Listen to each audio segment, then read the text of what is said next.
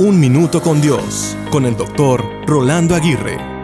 ¿Te has sorprendido por la provisión sobrenatural de algo en tu vida? ¿Te has quedado anonadado por la manera como Dios te ha provisto cuando menos lo esperabas? ¿De qué manera has recibido la provisión de Dios? ¿De qué manera ha movido Dios a las personas para obrar a favor tuyo? Jesús conoce nuestras necesidades. La Biblia relata la historia de que en una ocasión la multitud estaba con él por tres días y tenían hambre. Él conocía las necesidades que tenían por el tiempo que habían estado en el camino con él. Jesús conoce exactamente las necesidades individuales que tenemos. Él conoce cada detalle de nuestra vida y nada le es oculto. Tenemos periodos de necesidad material que Dios conoce. Él no es ajeno a nuestras necesidades físicas, emocionales o espirituales. Él siempre provee.